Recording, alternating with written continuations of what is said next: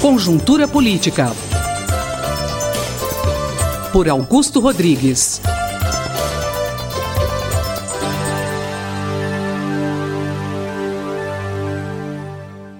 Augusto Rodrigues, as consequências da eleição de Rodrigo Maia na presidência da Câmara. O que surtiu de efeito nas alianças para as eleições municipais daqui a pouquinho? É impressionante. Bom dia, meus caros ouvintes da Rádio USP. Bom dia, Sandra. É impressionante como essas consequências já começam a aparecer. É? Nós tínhamos falado lá atrás que a eleição de Rodrigo Maia colocava aí um, quase um controle maior do Congresso, né, do governo também, sobre os deputados e os senadores do Congresso, na medida em que nós tínhamos aí quase que de novo a integração de um bloco político de centro-direita mais civilizado, um distensionamento da política né, e um, um fim da instabilidade política no parlamento. E o que aconteceu é, agora, nesses últimos dias, Sandra, foi essa montagem quase de um novo eixo político em São Paulo com grande repercussão nas eleições de 2018. Essa aceitação do candidato a prefeito pelo PSD do Kassab, André Matarazzo, que veio do PSDB. Ele aceitou ser vice de Marta Suplicy, que é candidata a prefeito pelo PMDB. Né? Então isso é muito novo, né? é um dado absolutamente inovador na política de São Paulo, porque você junta um ex-candidato do PSDB, que com certeza vai ser apoiado por parte das lideranças tucana de São Paulo, né? Serra, o Serra, é Aloysio Nunes, Goldman, Aloysio Nunes, senador Aloysio Nunes, senador José Aníbal, né, que tomou posse no lugar do Serra, né, que estão meio rompidos com o governador Geraldo Alckmin, né, que seguramente vão apoiar essa conjunção nova, não é, do Andréa Matarazzo sendo vice da Marta Suplicy, e nós teremos então um ex-PT, né, uma, a Marta que foi petista durante décadas, com um ex-PSDB, que é o André, junto, apoiados pelo PMDB, né, que é o grande partido de centro do país. Né.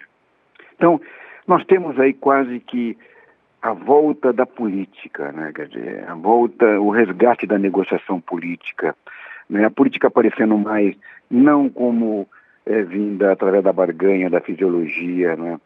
E aí também essa, todos nós conhecemos essa amizade velha entre Serra e Marta lá de trás, né? Na época da ditadura, do regime militar, etc. Então, tudo isso coloca a possibilidade de uma frente de centro-esquerda. Não está claro ainda, mas pode surgir essa coisa de Marta Suplicy, José Serra, Aloysio Nunes, Andréa Matarazzo. Ninguém sabe como vai ser o papel do Fernando Henrique. Ele, o Fernando não foi, que é o presidente honorário do PSDB, não foi agora no final de semana ao lançamento da candidatura é, do, do, do, João Dória.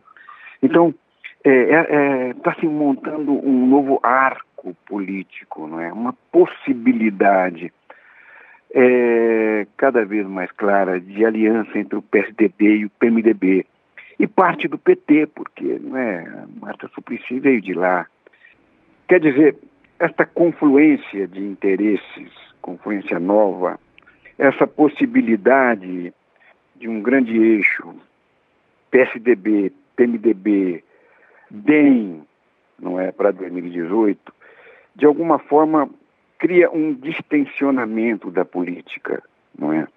Então, com quase toda certeza, quando na volta dos deputados e senadores ao Congresso, a Brasília, agora no mês de agosto, com o fim do recesso parlamentar, nós teremos então a votação da cassação do Eduardo Cunha, com certeza. Né? Então há uma clara convergência, há um claro consenso de que Eduardo Cunha precisará ser afastado do Congresso e perder o seu mandato. E aí vai estar sendo entregue não é, a Curitiba, ao Sérgio Moro.